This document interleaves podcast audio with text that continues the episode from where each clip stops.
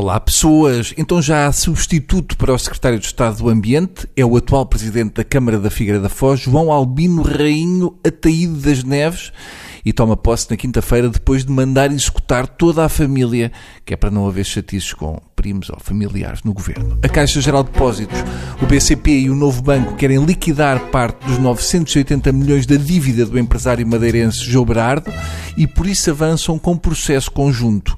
Mas um parecer da Direção de Gestão de Risco da Caixa Geral de Depósitos refere que é extremamente difícil chegar aos bens de João Berardo e que apenas uma garagem no Funchal foi detectada enquanto património direto do empresário. Epá, o Berardo só tem uma garagem e mesmo assim emprestaram-lhe 980 milhões de euros.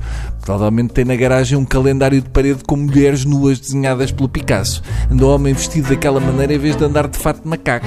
O Sr. Comendador Berardo é uma contradição andante. Parece estar vestido de cobrador do fraque, mas afinal ele é que deve dinheiro a todos. A seguir ao Ronaldo, o Berardo é o madeirense mais conhecido do mundo.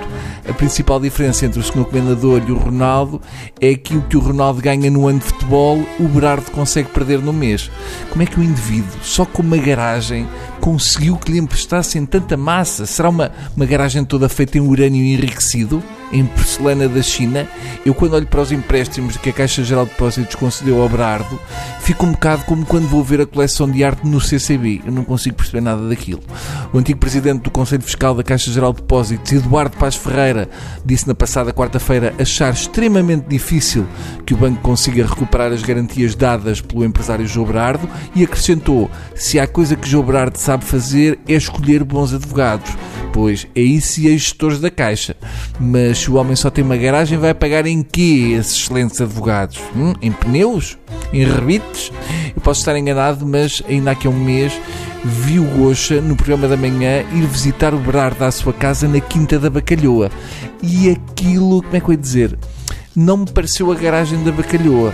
Aliás, estava um Maserati à porta da quinta que não cabia na maioria das garagens dos portugueses. O Gocha tocou à porta e apareceu o Berardo com um cachecol Carolina Herrera ao pescoço. Eu até fiquei contente porque pensei, vá lá, pelo menos para ele estar assim vestido em casa é porque já não tem dinheiro para o aquecimento. Eu acho que o Berardo é uma espécie de milionário para negativos. Como é que é possível o Berardo dever tanto dinheiro à caixa e ainda não ter ido sacar a quinta da bacalhoa? Entretanto, segundo sei, o Berardo também está metido em chatices porque se recusa a cumprir uma ordem do tribunal e não quer deitar abaixo a casa de banho de sua casa, que foi feita sem autorização e tem vista para o Palácio das Necessidades.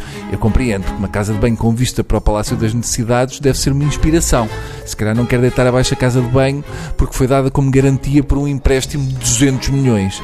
Na volta ao Berardo, ainda ganha este caso e acaba por deitar abaixo o Palácio das Necessidades porque está a tapar a vista do WC do Comendador.